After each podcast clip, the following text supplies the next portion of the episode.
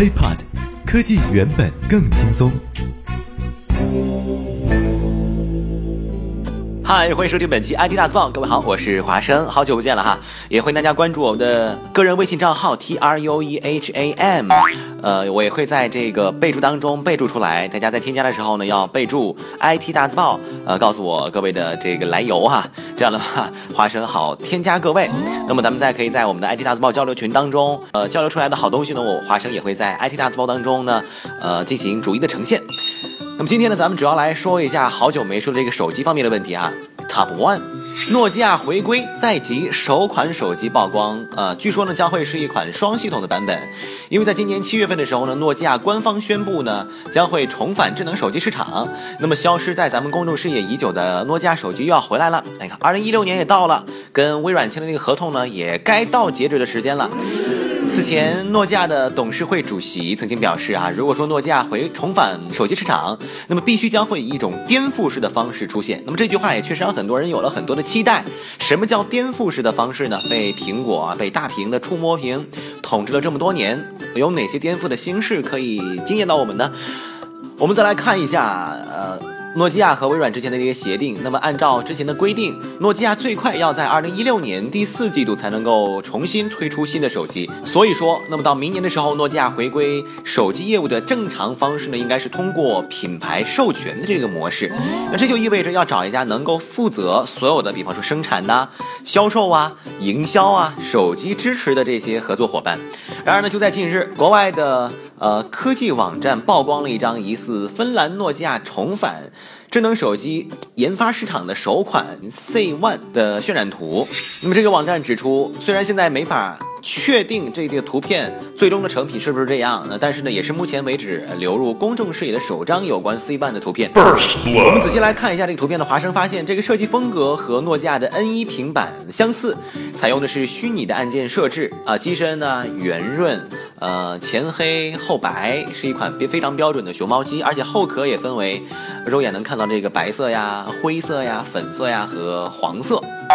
据外媒报道，诺基亚的 C One 将会有两款版本，分别是搭载 Android 6.0和 Windows 10系统，而在配置方面将会搭载呃英特尔的 Atom 处理器，两 GB RAM。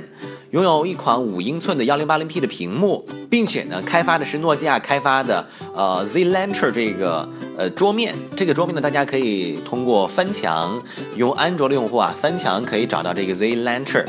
呃，华生体验过，怎么说呢？如果说习惯的话，其实挺好，因为很高效，目的性也很直接，可以避免华生没事呢就打开呃手机界面翻两下图标，浪费时间这个功能。如果我想不出来要做什么的话，打开手机的屏幕就很茫然。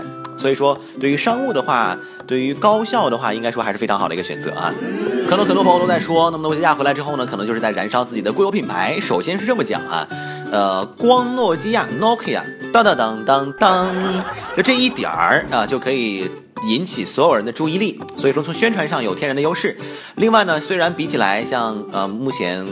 这个如日中天的苹果、三星非常强劲的老冤家，而且呢还要应付在国内市场的华为、小米、酷派、中兴，呃等一些新兴的手机市场，包括还有锤子、魅族，对吧？难度可想而知。不过现在如果说完全不好的话，也是为时尚早。要知道，在苹果开始做手机的时候，哈，面对如日中天的诺基亚，并不比现在的诺基亚要好多少，人家这样做成功了。所以关键还是回归到我们一开始说的。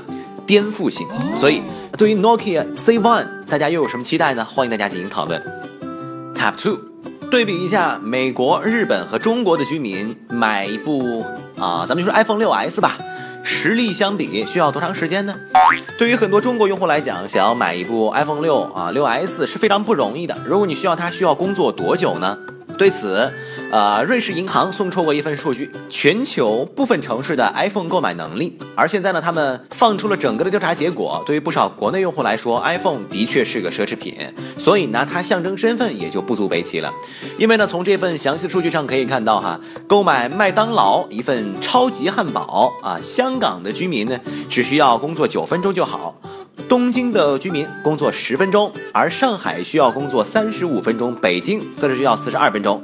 那么其他的呃地区的朋友呢，就可以对号入座了啊。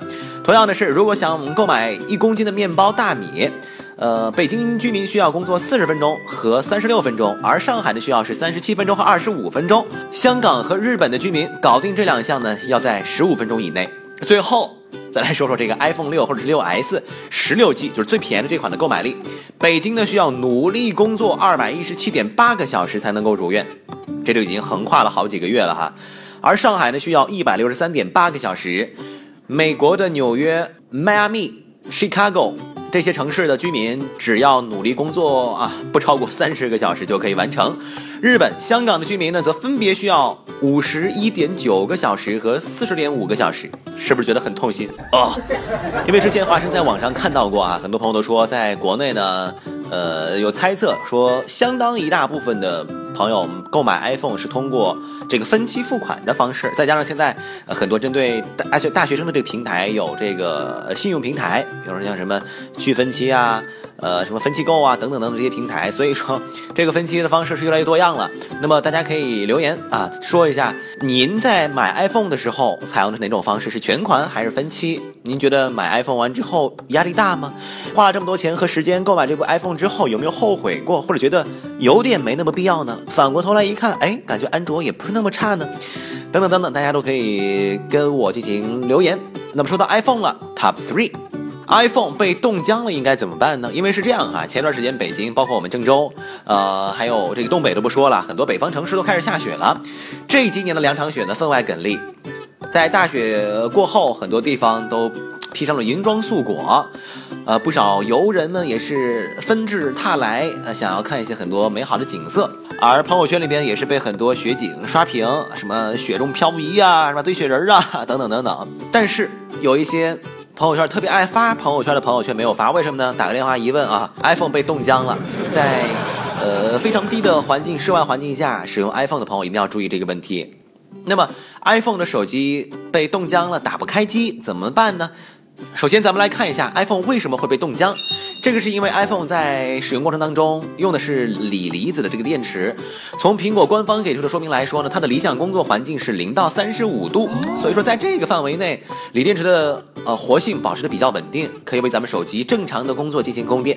但是锂电池的活性呢，会随着使用环境的温度降低而降低。所以说，如果把 iPhone 置在零度以下的低温环境当中，它的锂电池会出现，比方说电池性能降低的情况，就是电感觉哎分外的不耐用，对吧？